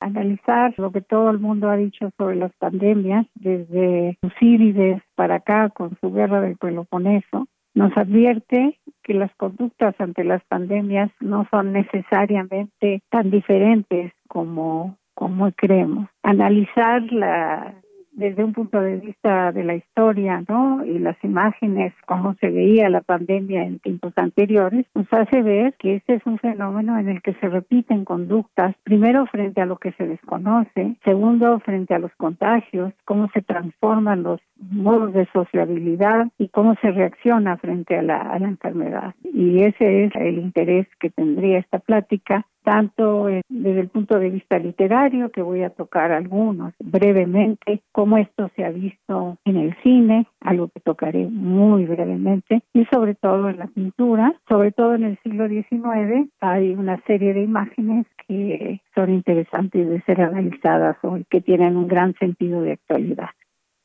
Para ver y escuchar esta conferencia, un episodio de la fiebre amarilla en Buenos Aires 1871 con la doctora Rita Eder, pueden ingresar al canal de YouTube del Instituto de Investigaciones Estéticas de la UNAM. A las 5 de la tarde es la cita, 5 de la tarde, hora de la Ciudad de México. Eh, también pueden estar, eh, pueden eh, visitar las redes sociales, están en Twitter y Facebook del Instituto de Investigaciones Estéticas o pueden seguir el enlace que compartiremos en nuestras redes sociales arroba prisma.ru.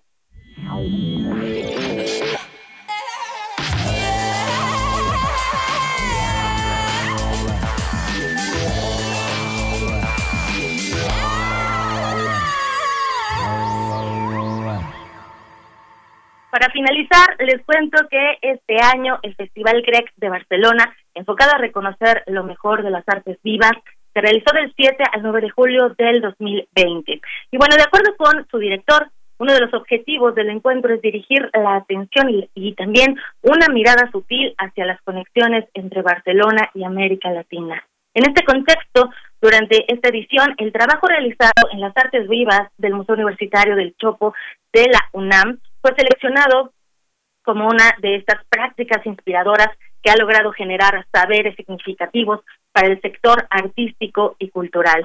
Enhorabuena para este recinto y para todo el equipo que trabaja en él. Eh, desde este espacio los felicitamos y también invitamos al auditorio a que visite por ahora, eh, lo que dura la pandemia, las redes y también la página oficial del Museo Universitario del Chopo. Realicen viajes y actividades virtuales. Hay una galería que presenta a los ganadores del concurso infantil. Bueno, una de las opciones es esta galería que presenta a los ganadores. Eh, el, concurso se llamó Mi experiencia desde el confinamiento y seguro les va a gustar el trabajo artístico de estos niños, estos ganadores van de los 11 años a los 6 y la verdad está bastante interesante y creo que también es una excelente opción para seguir eh, pues realizando actividades a través de la virtualidad con todos estos temas que hemos llevado hasta sus oídos pues durante todo el programa de Yanira. Muy bien, pues muchísimas gracias Tamara. Muy buenas tardes.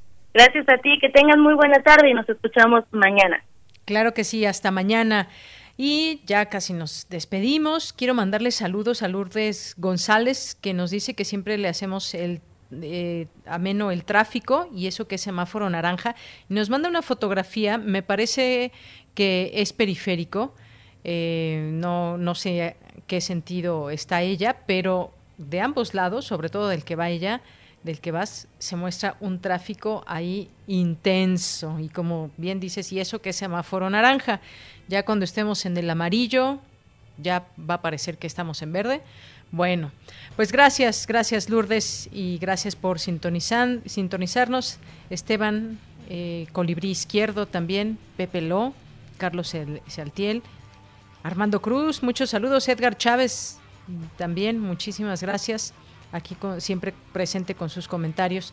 Nos vamos a despedir ya con esta canción de Apocalíptica, porque no nos llegó esa playlist todavía que nos dijo el Zarco, pero bueno, nosotros nos vamos a despedir con Apocalíptica, porque un día como hoy de 1968 nace su violonchelista, miembro de esta banda finesa, eh, se llama él, ojalá que lo pronuncie bien, Pavo Lutjunen, nació en Kuopio, Finlandia. Aprendió a tocar a la edad de siete años, estudió en la Academia de Música Clásica de Sibelius. Y vamos a despedirnos con esta canción de Apocalíptica. Soy de Yanira Morán, a nombre de todo el equipo. Gracias, buenas tardes, buen provecho y hasta mañana.